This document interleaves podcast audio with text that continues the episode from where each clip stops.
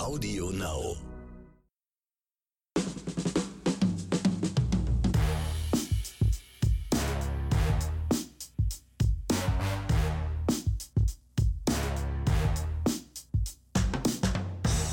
Herzlich willkommen zu einer neuen Folge von Oscars und Himbeeren. Es ist die erste Folge im Jahr 2022. Ich sag einfach mal, ja bitte Axel, leg los.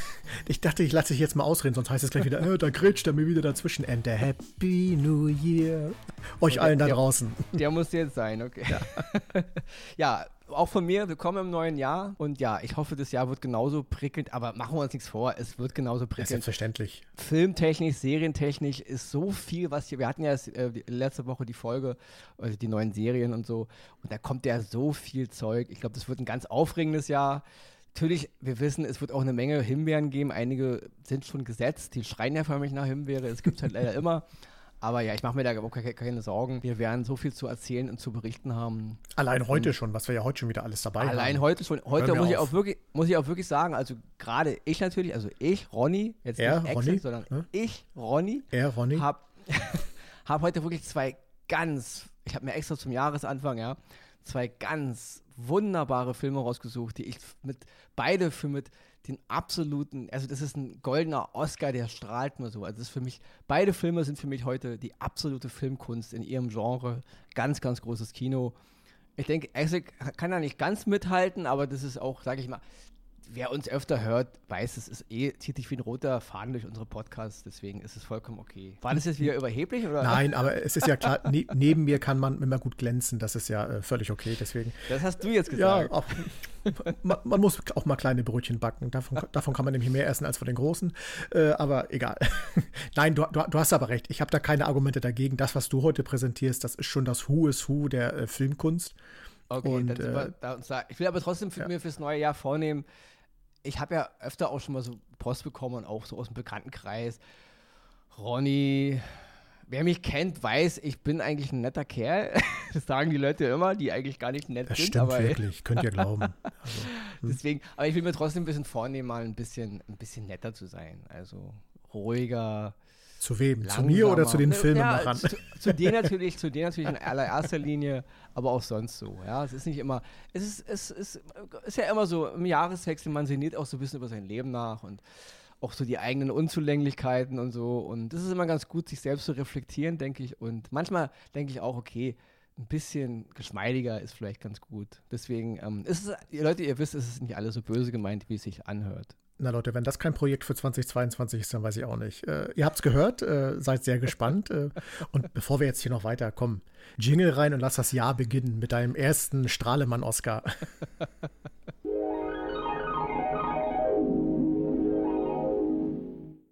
Mein allererster Oscar im Jahr 2022 ist ein Film, der im letzten Jahr den Oscar für den besten Film gewann, den Oscar für die beste Regie und den Oscar für die beste Hauptdarstellerin. Der Film ist jetzt bei Disney Plus und auch bei Sky erschienen. Es geht um den Film Nomadland. Den werden einige natürlich auf dem Schirm haben, schon aufgrund der Oscarverleihung im letzten Jahr. Und ähm, ich habe den Film natürlich schon gesehen, aber ihr wisst ja, Leute, wir besprechen nur Streaming-Dienstfilme und deswegen oder Serien, deswegen ist, taucht der Film jetzt erst bei uns auf. Ja, also ich muss sagen, Nomadland ist einer dieser Filme, der das ja, erstmal den Oscar, also den Oscar, der in LA vergeben wird, absolut verdient hat, aber auch in, unserer, in unserem Podcast den Oscar bekommt und auch das absolut verdient. Nomadland ist ein, ist ein funkelnder Diamant im, im Kosmos von was Filme sind, ja. Es ist ein, eine, eine Ode ans Leben, es ist eine, eine, eine sentimentale Reise durch, durch die Existenz. Was macht das Leben lebenswert, ja? Äh, wir Menschen, äh, unsere Sehnsüchte, alles, ja, von Geburt bis Tod. Was, was, worum dreht sich hier eigentlich alles? Ja? Die Geschichte will ich nur grob anreißen, man muss es sich angucken. Ihr wisst, ich bin immer nicht so ein Freund davon, zu viel Inhalt zu ergeben. Es geht um eine Frau, äh, ähm, die ist so circa 60 Jahre alt. Die Stadt, in der sie lebt, äh, ist im Grunde ja den Untergang geweiht. Ihr Mann ist gestorben. Sie verliert im Grunde alles, also ihre Arbeit, ihr Zuhause. Und sie fängt dann an, eben in einem Van zu leben und zieht dann im Grunde wie ein Nomade durch Amerika. Und ihre Reise ist im Grunde der Ausgangspunkt und man sieht im Grunde jetzt die ganze Kultur der Nomaden, die sich halt in, in Amerika bewegt, durch ihre Augen, durch ihre Welt. Und Und das ist im Grunde alles, was ich jetzt zu dem Inhalt sagen will. Sonst muss man sich das angucken, ja. Das ist ein ganz ja, beeindruckendes Stück Film, ja. Und äh, Frances McDormand, die ja auch den Oscar bekommen hat für die beste weibliche Hauptrolle, ihr dritter übrigens, na, nach Fargo und nach äh, Three Billboards Outside, äh, Outside Evan, Missouri, glaube ich. Also was ein verrückter Titel immer noch. Aber auch beides tolle Filme natürlich. Ähm, ja, sie ist natürlich eine tolle Schauspielerin. Sie ist immer ein bisschen, sie ist ein bisschen strange, machen wir uns nichts vor. Sie wirkt immer so ein bisschen phasenverschoben, finde ich, wenn, wenn ich sie im Interviews sehe und so. Aber sie ist eine brachiale Schauspielerin und auch sie ist hier die perfekte Besetzung. Also sie, sie spielt ihr, ihr Charakter. Es ist ein, auch eine ganz große Schauspielkunst, weil du erlebst im Grunde ihre Lebensgeschichte im Grunde nur durch ihre Mimik. Also es wird kaum was groß erzählt oder erklärt. Es ist das Augenspiel dieser Frau, es ist, ist ihr Gesicht, wo wir ihre Geschichte erleben. Und es ist so groß inszeniert. Also auch von der Regisseurin Chloe Zhao, die ja auch den, Best, äh, die Regie bekommen hat für beste, den Oscar für beste Regie.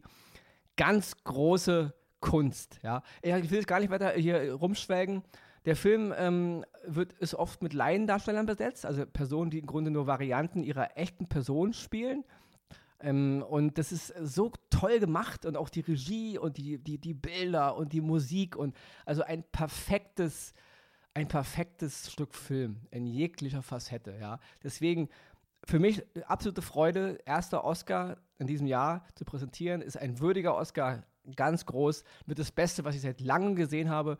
Und er würde bei mir sogar, wenn ich sage, ich erstmal eine Top 10 der besten 100 Filme machen würde, würde ich Nomadland mit reinnehmen, ja. Ganz großes äh, Stück äh, Filmkunst. Er ist aber noch ein kleiner Wermutstropfen gegen Chloe Zhao. Chloe Zhao ist eine fantastische Regisseurin. Aber ihr Film Eternals, das ist der 26. Film im MCU, also im Marvel Cinematic Universe, Comicfilm. Eternals lief vor ein, zwei, drei Monaten im Kino, startet jetzt am 12. Januar, glaube ich, auf Disney Plus, also frei verfügbar für alle Abonnenten.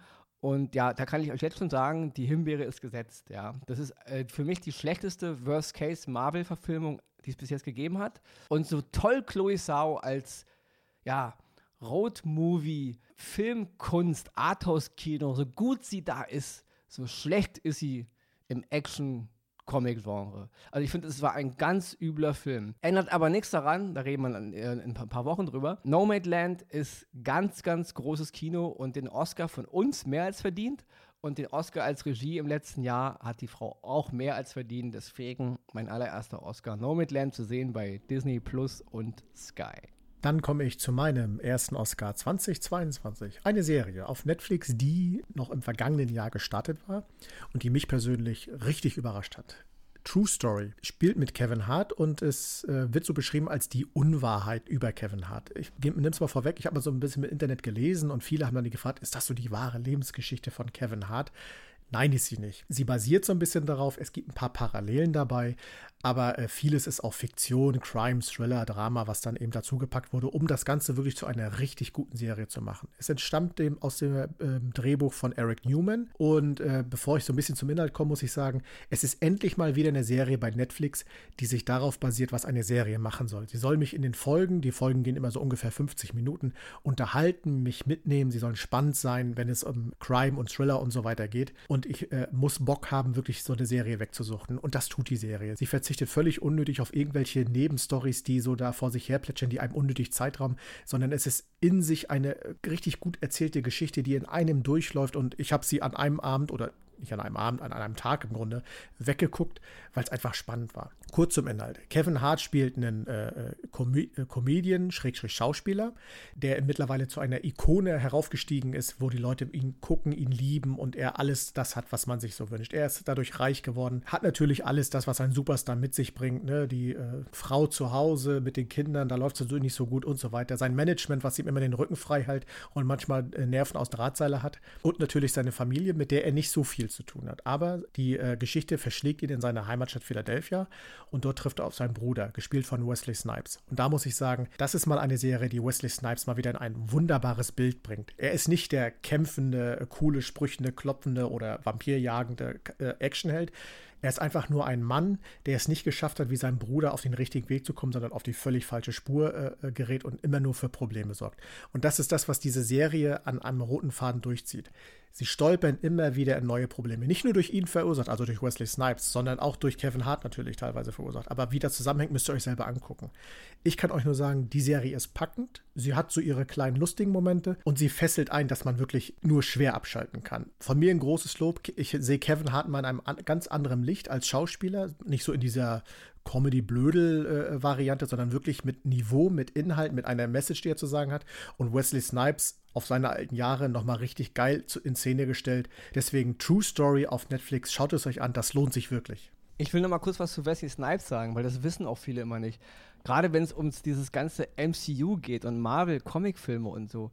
Der erste, in meiner, zumindest in meiner Sicht, der erste richtig gute Comic-Marvel-Film war mit Wesley Snipes und zwar Blade, ne? Ja. Du hast ja eben kurz angeteasert, von 1999 von Stephen Norrington, ja. Das war der erste Marvel-Film. Das ist für mich eigentlich der Urknall des modernen Comic-Kinos, so wie wir es heute kennen. Klar kam dann Spider-Man irgendwann so Anfang der 2000er dazu, aber das ist irgendwie alles so, ja, viele denken immer so Tobey Maguire und so, damit ging die ganze Reise los, aber Blade, ja, von 1999 mit Wesley Snipes war die erste richtig geile, heute noch, ja, super geile Comic-Umsetzung, ja. Ein super geiler Film mit einem wunderbar coolen Wesley Snipes, ja. Wollte ich nur mal kurz. Äh, also, ja, hast auch vollkommen recht. Vielen Dank für den kleinen Hinweis. Er, er war der Erste, wenn man mich fragt, ja. ja. Lange vor uh, Iron Man und wie sie alle heißen, ja. Blade, ja, wohlgemerkt. der konnte super Weil, kämpfen in Blade. Und da, glaube ich, äh, sind wir bei dir jetzt an der richtigen Adresse, was das angeht. Genau, ja, genau. Kämpfen kommen wir gleich zu. Weil, ich wollte nochmal kurz zu, zu, ah. zu, Wesley Snipes. Ähm, weil ja immer viele so sagen, hier so Black Panther und so, der erste krasse Comic-Superheld, ja, farbiger Superheld und so. Ich meine, Wesley Snipes ist auch farbig, wenn man mich fragt, ja, also deswegen, und das ist von 1999, Leute, lange, lange, lange vor Iron Man, ja, klar, der Film war nicht so brachial erfolgreich wie, wie Black Panther und ging halt um Vampire, aber es war ein Marvel-Film, es war eine Comic-Verfilmung. Mhm. und der Hauptdarsteller war ein farbiger, ja, also deswegen, super geiler Film, immer noch, ich liebe Blade 1. Es ist ein, ja, also gerade in der Uncut-Version muss man dazu sagen, es gibt ja auch eine geschnittene Version. Deswegen, für mich ist der Urknall des, des modernen Comicfilms, so wie wir es heute geil finden, ist für mich immer noch Blade mit Wesley Snipes.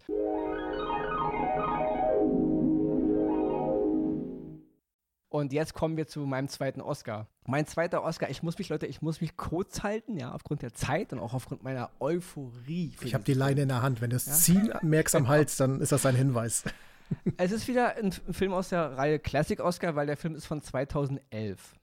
Es geht um den Film Warrior. Ja, wer ihn kennt, also Warrior mit Tom Hardy und Joel Edgerton in den Hauptrollen, wer ihn kennt, der kann jetzt weiter zuhören oder abschalten, aber er weiß, der Film ist gut. Warrior ist jetzt zu sehen bei Amazon Prime. Ja, was soll ich sagen? Also Warrior ist für mich die Spitze des Kampfsportfilm-Dramas. Es gibt nicht einen Kampfsportfilm und egal, was ich da jetzt nehme, ja, wie ein wilder Stier von Scorsese oder die Rocky-Filme und man kann da jetzt noch eine Menge andere Boxerfilme aufzählen, die sind alle gut und die haben auch alle ihre Qualitäten, die einen mehr, die anderen weniger aber Warrior ist für mich die, die Königin des Drama-Kampfsportfilms. Das ist einfach nicht zu toppen, ja. Ich will gar nicht so viel von der Story erzählen. Wer ihn noch nicht kennt, guckt den Film euch einfach an. Ja. Es ist die Geschichte zweier Brüder, die getrennt wurden als Kinder unter Umständen, die euch angucken müsst. Ich, ich will gar nicht so viel jetzt von dem Film spoilern die auf ganz ja, äh, kuriosen Art und Weisen wieder zusammengefügt werden. Und der Film endet in einem, in einem Martial Arts Turnier, was an Dramatik, an, an Kampf und an, an ja, ich kann es nur mit einer Welle beschreiben, die einen überrollt. Ja. Der Regisseur Gavin O'Connor hat es geschafft, ein wunderbares Sozialdrama um eine Familie einzubetten in ein Martial Arts Genre-Mix äh, Ultimate Fight Championship, also in diesem, in diesem Genre handelt, also UFC, da handelt das Ganze. Das ist so groß, das ist so packend, ja, von der ganzen Art der Inszenierung, also auch von der Milieustudie, von Charakteren, von Kampf, von auch eben diese Familiengeschichte. Und was Tom Hardy, also gerade Tom Hardy und ähm, Joel Edgerton und Nick Nolte, der spielt ihren Vater, was die hier abliefern an Schauspielkunst, gerade Nick Nolte, und äh, Tom Hardy. Also Tom Hardy ist hier eine, eine Gewalt auf der Leinwand oder auf dem Bildschirm. Der Typ ist, also es, man muss es gucken, man muss es gucken, ja. Das ist die ganz große Kunst der Schauspielerei, was Tom Hardy hier und auch Nick Nolte, was die beiden hier abliefern. Und das eben eingebettet in einem wunderbaren Drama mit so viel Gefühl und mit so guten UFC-Kämpfen. Da, da, kann kein Rocky-Film, also die Dramatik, so gut ich die Filme, ich liebe Rocky-Filme, auch wenn die Filme natürlich nicht immer der Hammer sind, aber ähm, ich mag, mag diese, diese Action, gerade jetzt in Rocky 4 ja, und auch Rocky 3, ich mag einfach diese Emotionalität. Aber das, was, was äh, Gavin O'Connor mit Warrior geschaffen hat, in den finalen Kämpfen, das lässt mir Gänsehaut rauf und runter laufen. Das ist, das ist nicht zu toppen. Selbst Leute, die ich kenne, die mit Kampfsportfilmen oder überhaupt mit Kämpfen, mit UFC und mit, mit Martial Arts nichts anfangen können, die das hassen, die den Film gesehen haben, haben gesagt, what the fuck, ja.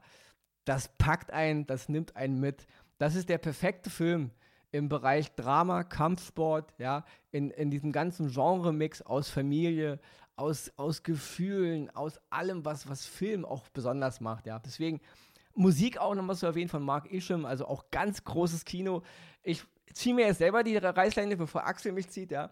Mein zweiter Oscar diese, am Anfang dieses Jahres, der Film Warrior, jetzt zu sehen bei Amazon Prime. Wer ihn noch nicht kennt, Leute, guckt ihn euch an. Auch in einer Nebenrolle Frank Grillo, der hervorragende Frank Grillo den ich immer liebe, wenn er irgendwo auftaucht, egal, ich, es gibt Filme über ihn, die sind nicht so der Hammer, da ist er ein bisschen, ja, sind aber die Filme das Problem, aber ich liebe Frank Grillo und deswegen, er spielt hier den Trainer von Joel Edgerton, deswegen mein zweiter Oscar, Warrior, zu sehen bei Amazon Prime, guckt ihn, absolute Pflichtempfehlung, also dieser Film ist einfach Spitzenklasse, ja, das ist ganz großer Scheiß. Ja. So, Sie hörten die Neujahrsansprache von Ronny Rüsch. Aber ich kann euch sagen, äh, er hat im Vorgespräch zu dieser Folge hat er eine viel längere äh, Hommage auf diesen Film gehalten und mir, ich weiß nicht wie oft gesagt, dass ich den Film unbedingt gucken muss, weil ich habe ihn selber auch noch nicht gesehen. Ronny, wir werden es machen. Genau, das war jetzt der, der, der, der Director's Cut gerade hier. So.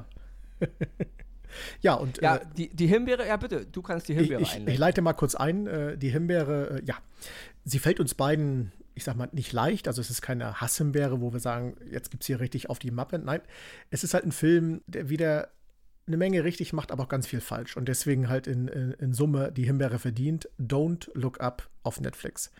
Leonardo DiCaprio, Jennifer Lawrence. Da denkt man ja eigentlich, naja, wenn die beiden auf dem Screen zusammen auftauchen, das kann doch noch was Gutes werden. Und die Geschichte hätte auch was Gutes werden können. Aber es ist wieder so, was ich vorhin bei äh, True Story so gelobt hatte, ist hier wieder äh, so ein typisches Netflix-Phänomen. Es ist wieder so vollgepackt mit so viel unsinnigen Dialogen, unsinnigen Handlungen, die den ganzen Film in eine fürchterliche Länge ziehen und daher teilweise wirklich uninteressant machen. Ich weiß, in unserem Vorgespräch nach einer Stunde äh, wolltest du am liebsten ausschalten, weil dir der Film ja auf den Sack ging, wie man so schön sagt. Und äh, das, das, ah, das ist so eine Entwicklung bei Netflix, die haben wir schon in Serien kritisiert, aber auch in vielen Filmen, die es einfach sehr schade macht, weil der Film an sich, die Story an sich, die hätte, äh, hätte was Gutes werden können und hätte auch ein, äh, ja, durchaus einen, Oscar verdient gehabt, wenn es vernünftig erzählt worden wäre. Ist es aber nicht. Es ist teilweise überdreht und gerade für mich als, man kann es ja vorwegnehmen, es geht ja halt natürlich um ein apokalyptisches Ereignis. Gerade ich, der immer dafür plädiert hat, so ein Ereignis auch mal zum Ende zu bringen, hatte sich darauf gefreut, dass es vielleicht in diesem Film auch mal zu einem richtigen krassen Ende kommt. Teilweise, aber auch teilweise wieder mit zu viel Kitsch und Malerei und Fantasy-Gedönse, was das alles dann wieder kaputt macht, wo ich dann davor gesessen habe, Leute, warum checkt ihr es denn einfach nicht? Schaut euch doch mal alte Filme an und nimmt doch einfach mal nur die ganzen guten Sachen zusammen und versucht das mal in einem neuen Film gut reinzupacken. Und das hat mich dann ja teilweise wütend, teilweise traurig gemacht, weil auch äh, äh gerade Leonardo DiCaprio und Jennifer Lawrence, die hätten es verdient gehabt, dass es muss, man muss ja nicht immer grandiose Filme drehen. Es kann ja auch mal was dabei sein, was jetzt eher so ein Durchschnitt oder Mittelmaß ist. Aber dass man das einfach so fluffig hinnimmt und so einfach so den Zuschauer dann so vor die Linse knallt, das ärgert einen dann. Und das ist dann schade, weil, wie gesagt, Story und alles hätte gut werden können. Ist es am Ende nicht, weil zu viel Kitsch und zu viel Laberei und zu viel unnötiger Müll dabei war. Deswegen gibt es die Himbeere und Ronny, du darfst jetzt auch mal. Na, ich mach's aber, versuch's kurz zu machen jetzt, ja. Also, wie gesagt, Don't Look Up, kann man ja ruhig sagen, ist, geht um eine, es geht darum, dass ein Komet auf die Erde zu rast, die ganze Erde ist in Gefahr und der Film will im Grunde auf satirischer, schwarzhumoriger Art und Weise darstellen, wie degeneriert eigentlich unsere Gesellschaft ist, am Beispiel der amerikanischen Gesellschaft. Im Grunde kümmert es nämlich keinen, ja. Der, der nahende Tod lauert im Grunde und alle denken nur an ihren, ja, an ihre Insta-Accounts und daran, äh, wie die Mode der Mode, der, der Morning-Moderatorin ist, ja. Also ich verstehe, was Adam McKay, also Regie und Drehbuch, übrigens Adam McKay hat die Filme gemacht, The Big Short und Weiß, die ich für zwei grandiose, brachiale, gute Absolut. Filme halte. Also sowohl, von, sowohl vom Humorfaktor als auch von der schwarzen Satire. Ganz großes Kino. Hat mich super gefreut auf Don't Look Up. Aber ja, wie du schon sagst, das ist ein Phänomen, was wir gerade bei vielen Streamingdiensten beobachten. Die Streamingdienste buhlen um kreative Leute und scheinen denen keine Riegel vorzusetzen. Also die können da anscheinend machen, was sie wollen, sah man auch bei Zack Snyder und Army of the Dead. Filme haben Überlänge, die keine Überlänge brauchen.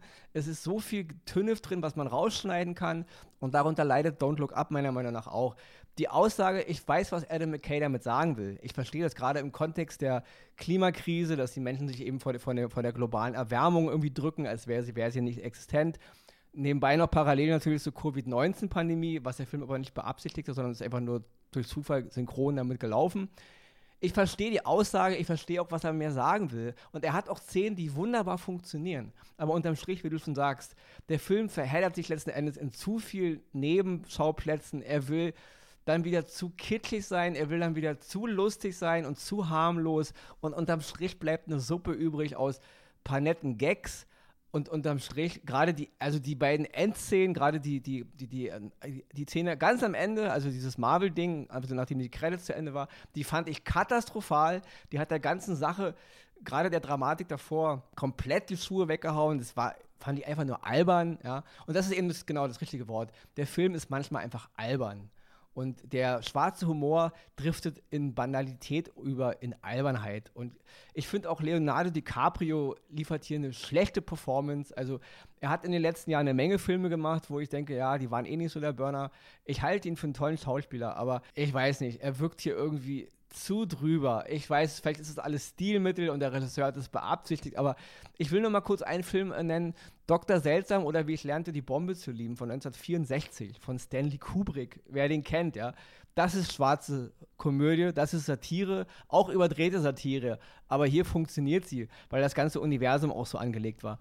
Don't Look Up versucht gewisse Dinge die, die einfach nicht, dem man, dem man nicht standhält. Also Adam McKay hat hier irgendwie komplett, finde ich, den Faden verloren und hat der ganzen Sache, und wir reden ja wirklich von Leuten wie Leonardo DiCaprio, Jennifer Lawrence, Meryl Streep, äh, Kate Blanchett, Jonah Hill, Mark Rylance, um nur einige zu nennen.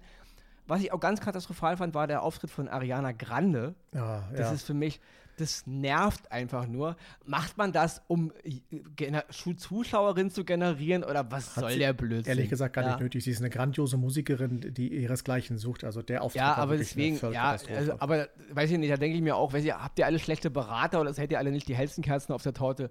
Absolut überflüssig wie eine Menge Dinge in dem Film. Deswegen, ich mache es hier auch einen Cut. Don't Look Up, jetzt zu sehen bei Netflix. Ich habe gesehen, der ist seit Wochen jetzt, seitdem er draußen ist, auf Platz 1. Deswegen, den wird wahrscheinlich eh schon jeder geguckt haben, der, der Netflix hat. Ah, Cobra Kai hat ihn längst verdrängt. Wir, stimmt, Cobra Kai hat ihn gerade ihn runtergeholt. weil, aber wahrscheinlich erst nach, nach unserem Podcast. Ja, stimmt, Cobra Kai ist jetzt 1, hast du recht. Ähm, ja, also deswegen. Ich liebe Adam McKay. Ich liebe Wise. Ich liebe The Big Short. Aber Don't Look Up, äh, ich habe mir die Phrase jetzt angewöhnt, weil dieses Don't Look Up passt gerade zu allem, was auch hier so abgeht. Die mhm. Menschen, also, äh, der, ja, also das finde ich, der Spruch, also der Satz ist gut. Wie ich schon sagte, ich verstehe auch die, die Analogie, ich weiß, was damit damit sagen will. Aber nee, deswegen. Unterm Strich bleibt nichts von übrig, außer ein paar nette Sketche und man ist genervt. Ganz ehrlich, der Film hat mich genervt. Ja. Deswegen herzlichen Glückwunsch zur ersten Himbeere 2022. Genau. Muss auch mal gefeiert werden. 22, genau. und jetzt lassen wir einfach mal ähm, Verena unsere Zusammenfassung machen und dann gebe ich Axel das Schlusswort, weil ich habe heute, glaube ich, genug gequatscht. Ein Wieder bisschen. Mal. Ein bisschen.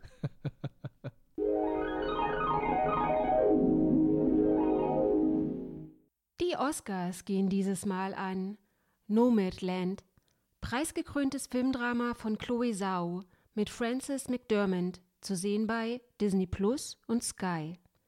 True Story, Drama-Miniserie mit Kevin Hart und Wesley Snipes, zu sehen bei Netflix. Warrior, Sportdrama mit Joel Edgerton, Tom Hardy und Nick Nolte, zu sehen bei Amazon Prime.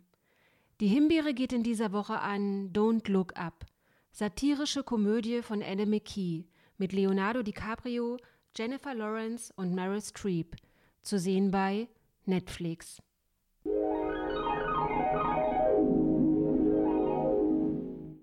Ja, frohes neues Jahr auch an dich natürlich, Verena. Ähm, ja, was soll ich sagen? Die erste Folge ist vorbei. Äh, wir haben es in den Kasten und war wieder fluffig, unterhaltsam, äh, mit Inhalt gefüllt. Fulminant, holler die Waldfee, um alle die äh, äh Phrasen wieder rauszuholen. Und ich sage, das wird ein Klassiker. So, jetzt habe ich sie alle.